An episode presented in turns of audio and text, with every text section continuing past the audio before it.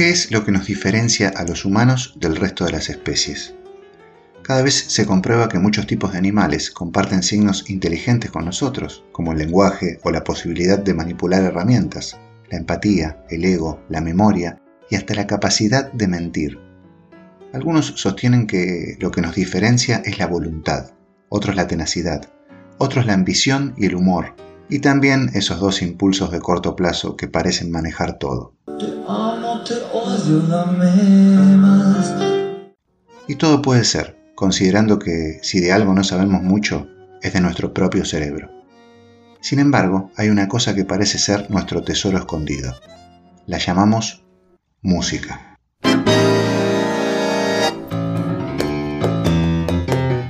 Soy Gabo Merlino. Esto es Cambalache, la historia del otro lado de la historia, temporada 2.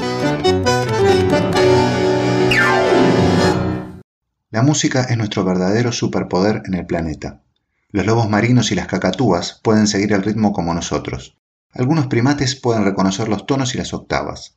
Otras aves pueden repetir una melodía, aunque si a esa melodía se la transporta de tono, ya no la reconocen más. Los humanos somos hasta ahora los únicos que podemos hacer todas esas cosas al mismo tiempo. Ritmo, melodía, armonía, y por si eso fuera poco, sumarle emoción.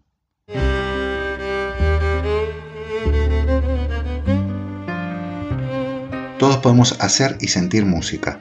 Es una de las pocas cosas universales en la humanidad.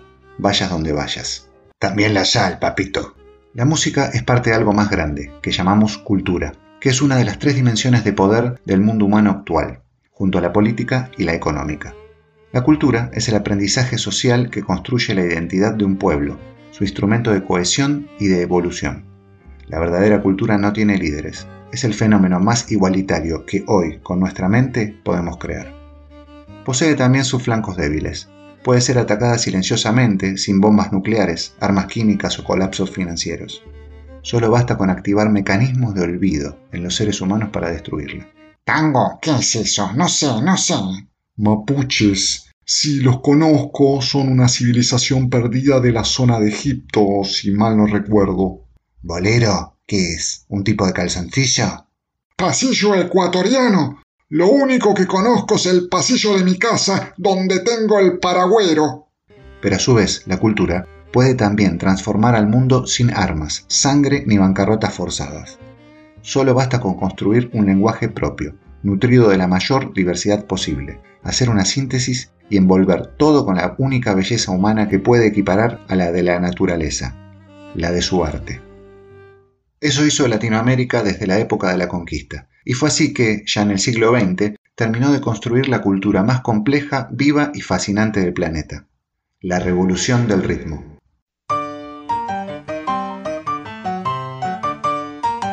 Samba, lloro y forró en Brasil, bolero, rumba y son en Cuba, tango en Argentina, cumbia en Colombia, ranchera en México, candombe uruguayo, vals peruano, entre muchos otros, no son solamente formas de música, poesía y danza son los nombres de la dimensión cultural latinoamericana, la respuesta a los imperios que invadieron el continente virgen desde más o menos el 1500. Son lo único propio que tenemos en medio de la gran farsa.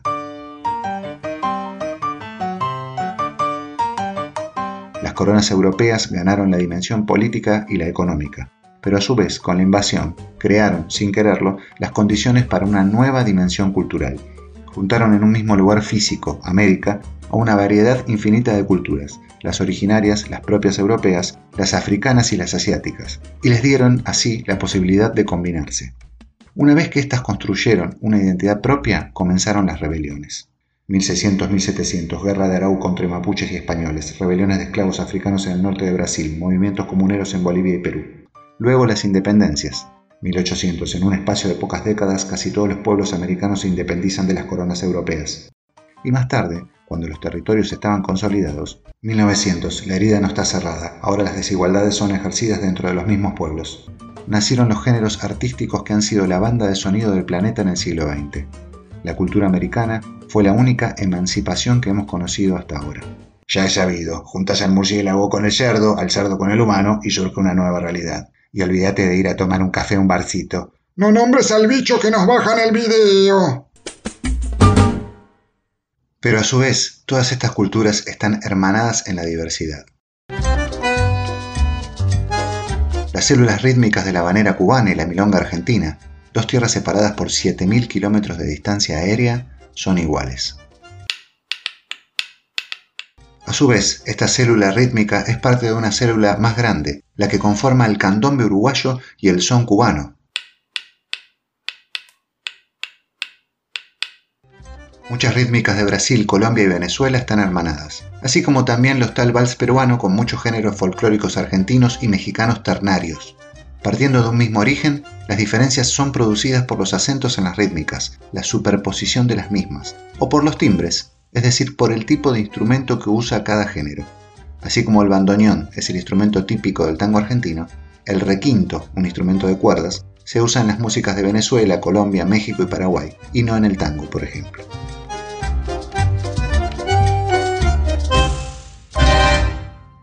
Antes que nada, si estás en YouTube, dale me gusta y suscríbete. También podés encontrarnos en Spotify y muchas plataformas más.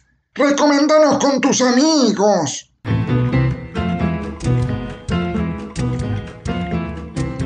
Combinación fue gigante.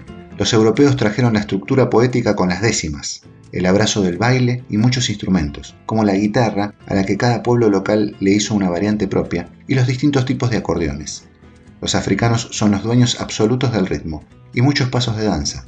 Los indígenas americanos aportaron no solo danza, sino también instrumentos de percusión, y hasta los asiáticos dejaron lo suyo, especialmente en Centroamérica, es que, especialmente en el siglo XIX, los europeos empezaron a llevar mano de obra barata proveniente de India, China y otras tierras para trabajar en América. Los coolies, así les decían, tenían una increíble resistencia para el trabajo pesado, ya que a muchos los mantenían con opio. Uy, ¿no hay un trabajito para mí ahí? Estos asiáticos aportaron, por ejemplo, la corneta china, que tiene gran uso en la música cubana. Los géneros comerciales modernos usan estas mismas rítmicas afroamericanas, como la habanera milonga. Sí, el pam, pam, pam, pam, pam, que se puede encontrar en muchos temas de trap, reggaetón o pop latino, lo cual muestra que el mercado nunca ha sido original.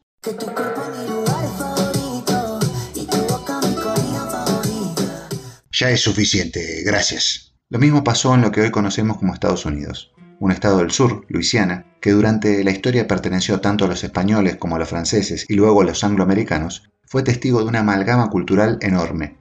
Durante el siglo XIX surgieron muchos subgéneros, uno de ellos el cakewalk, idéntico a la banera cubana y la milonga argentina. Este, junto a otros ritmos, terminaron conformando lo que a principios del siglo XX, en el mismo tiempo que se terminaban de definir en otras tierras el tango, el samba y el son, conocimos como jazz.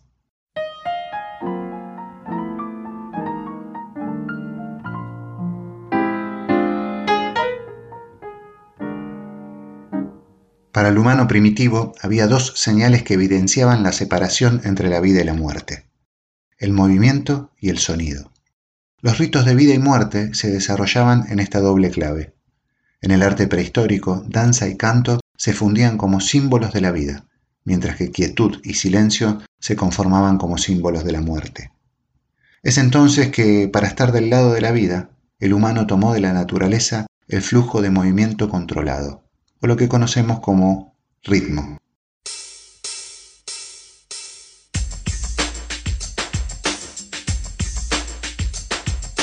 Hace miles y miles de años, un grupo de africanos calcinados por el sol de febrero buscaron refugio en un bosque solitario, y para matar al tiempo, un tiempo que nunca nace y nunca muere, comenzaron a batir sus palmas azuladas. Fue allí que, casi sin darse cuenta, fundieron el capricho binario de la naturaleza en un par de movimientos.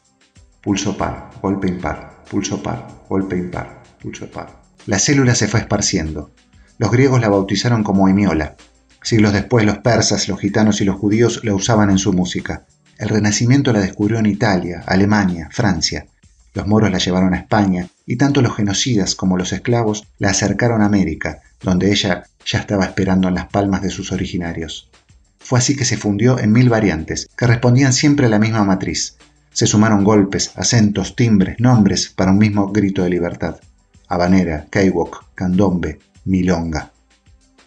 Hoy un planeta entero, en modo tango o en modo trap, recuesta sus pasos y sus penas en el mismo colchón rítmico.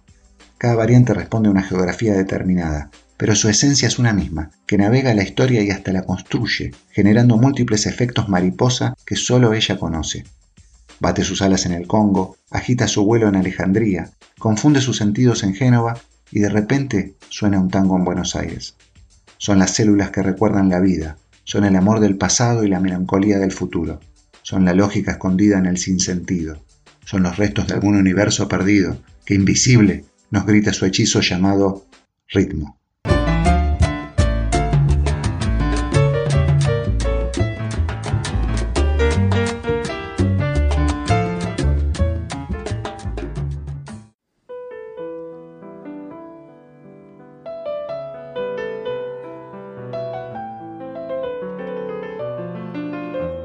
Gabriel García Márquez, en su libro Vivir para contarla, decía que la vida se apropia en algunos casos de la historia, que la vida no es la que uno vivió, sino la que uno recuerda y cómo la recuerda para contarla.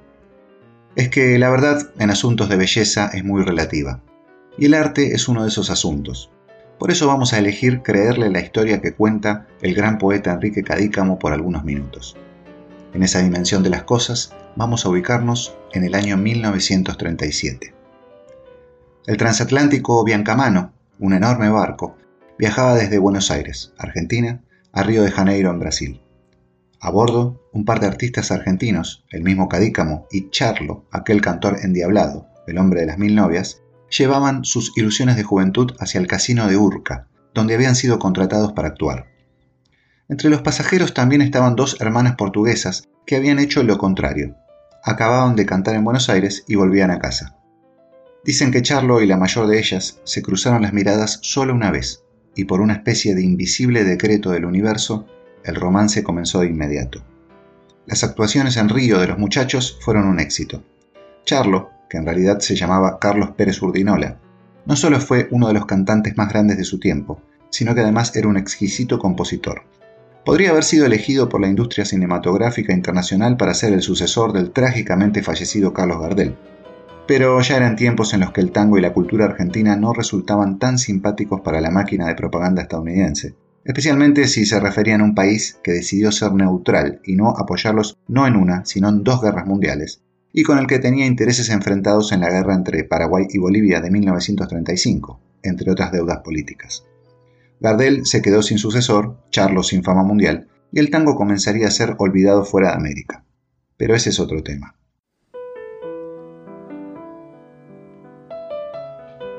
Cuando llegó el momento de volver a Buenos Aires y terminar el romance, Charlo estaba especialmente afectado.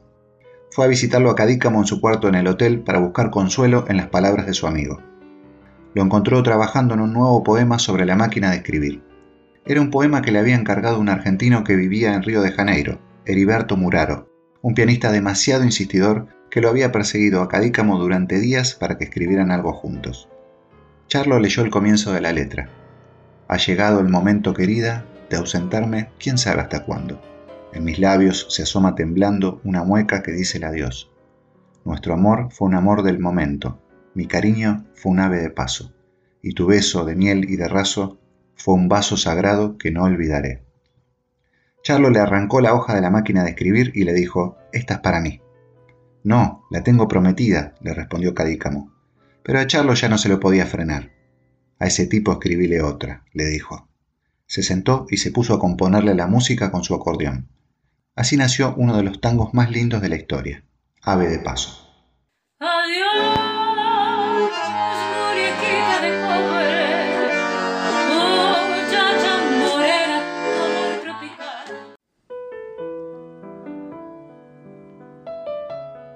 La muchacha morena que había enamorado a Charlo no era una muchacha cualquiera. Se estaba convirtiendo en una de las cantantes más importantes de Brasil y ya había viajado con su arte ocho veces a la Argentina. Se llamaba Carmen Miranda. Unos meses después, Carmen graba un tema que compone junto a Amado Regis. Se llama Samba y Tango y parece ser la respuesta a aquel ave de paso de Charlo. Hombre, yo no sé por qué te quiero, te tengo amor sincero, Carmen siguió trabajando en el mismo casino de Urca donde había cantado su amor pasajero. Una noche de 1939, un productor de Broadway la vio y se la llevó para Estados Unidos. Era talento puro. Danzaba samba, actuaba y cantaba como pocas. Y además a todo eso le daba su toque personal con su vestuario de baiana y su sombrero de frutas. A Carmen le costó un año nada más convertirse en la nueva estrella del cine de Hollywood, actuar para el presidente Roosevelt y ser la tercera personalidad más famosa en Estados Unidos. Dos años necesitó para ser llamada para imprimir sus manos en el teatro chino, donde estaban las huellas de todas las estrellas de cine. Ella sería la primera latinoamericana en hacerlo. Ya para 1945, era además la mujer mejor pagada del país del norte. Gracias a Carmen, Hollywood elegiría a Brasil como el nuevo exotismo de los pueblos inferiores para mostrar en sus producciones, algo que de todos modos le abriría las puertas del norte a los músicos brasileros desde entonces y hasta la época de la bossa nova. Ya se había encontrado entonces un reemplazo para Carlos Gardel, y no era hombre ni argentino, era mujer y brasilera. El talento de Carmen era indudable, la fidelidad política de Brasil hacia Estados Unidos también. Todo cerraba. Cosas de la vida. Si la tecnología hubiera estado más avanzada en esos tiempos, Carmen y Charlo, en lugar de ir en barco, hubieran viajado en avión desde Buenos Aires a Río de Janeiro, y en las escasas tres horas que dura el vuelo, hubieran tenido mínimas chances de relacionarse y hasta de verse siquiera. Y quizás ese amor y esas canciones nunca hubieran existido. La tecnología se hubiera convertido entonces en el dios del desencuentro. Carmen Miranda no pudo sobrellevar su vida y sus adicciones y se fue rápido, en 1955, con solo 46 años de edad. Charlo se quedó de este lado de la luna hasta 1990. Quizás, cada vez que escuchamos Ave de Paso, logramos volver a unirlos, aunque sea en tres minutos de nostalgia.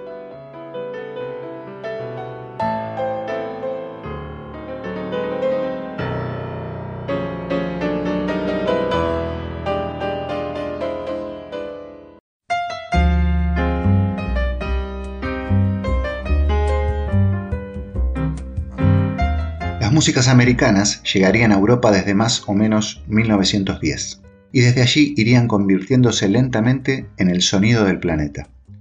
Fue la revolución del sonido y el ritmo, una revolución comenzada siglos atrás por los pobres y los oprimidos de cientos de culturas diferentes, a los cuales los sistemas dominantes fueron forzando a confluir en un mismo espacio geográfico donde serían igualmente explotados.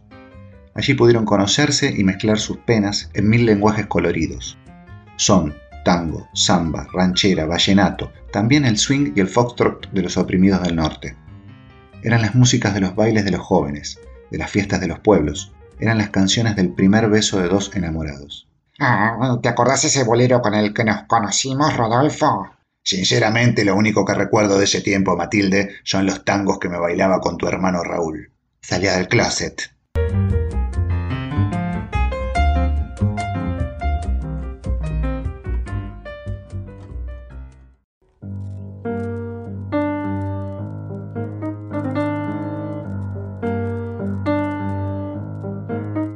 llegó el contraataque. Desde más o menos 1950, después del fin de la Segunda Guerra Mundial, las potencias centrales cambiaron su manera de actuar. La dominación a través de la dimensión política, guerras, o la económica, asfixia y deudas, seguiría siendo ejercida, pero la más efectiva, porque es a largo plazo y más barata, sería la dominación a través de la dimensión cultural. Los productos musicales que reinarían en el mercado ya no vendrían desde abajo, desde el pueblo, sino desde arriba, desde los poderosos que moldearían los gustos de las masas a su conveniencia. La música beat fue la primera arma de ataque que utilizaron, aún también en contra del jazz, que era de sus propias tierras, pero se estaba volviendo reaccionario. De allí se desprendió el rock, y cuando el rock se rebeló, a pesar de que pudo seguir resistiendo algunas décadas más, fue el turno de géneros cada vez más vacíos y comerciales, lo que hoy se conoce como pop en definitiva, canciones de un solo verano, donde lo visual tiene que tener además una predominancia importantísima en el producto.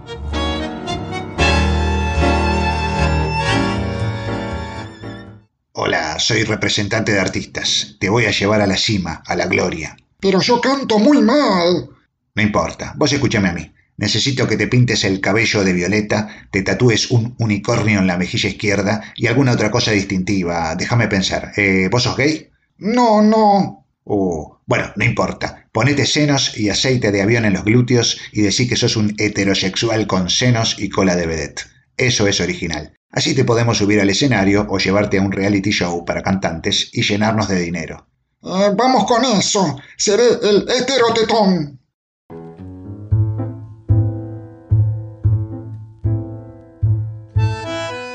Músicas de América siguen vivas, en sus artistas y en sus pueblos, pero nunca más alcanzaron la difusión y los niveles de venta de aquellos tiempos, simplemente porque las mantienen ocultas del otro lado de la luna y no tienen la oportunidad de presenciar el primer beso de dos jóvenes ni los bailes de las masas.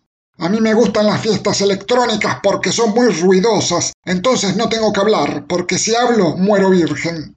Memoricidio es una palabra que comenzó a usarse en la década del 90 del siglo XX. En ese momento estaba referida a la destrucción intencionada de tesoros culturales en la vieja Yugoslavia durante la Guerra Civil. Después se extendió, refiriéndose al accionar de los sistemas dominantes para bloquear el acceso de las masas a los símbolos culturales materiales e inmateriales de los pueblos. Si las músicas de Latinoamérica no están en las grandes radios, ni en los programas de televisión importantes, ni en las discográficas más fuertes, ni los estados invierten lo suficiente en preservarlas, ¿cómo pueden ser conocidas? El olvido termina siendo más destructivo que la agresión directa. Parte del accionar del memoricidio es hacerle creer a la gente que la música y las formas artísticas no tienen importancia, no son esenciales. Si fuera así, sin la pasión y la simpatía que despiertan el mundo entero su cultura y su música, ¿hubiera podido resistir, por ejemplo, la pequeña Cuba los embates de sus enemigos? ¿O sin ellas hubiera terminado invadida y aniquilada rápidamente como Irak o Afganistán? Cultivar las artes de nuestras tierras es también otra forma de resistencia, en esta invisible batalla que va más allá de nosotros, de nuestro tiempo de permanencia en este mundo. Es construir futuro, es recordarnos humanos, es mirar los ojos de la dignidad, es tomar algo de nuestro destino con nuestras propias manos.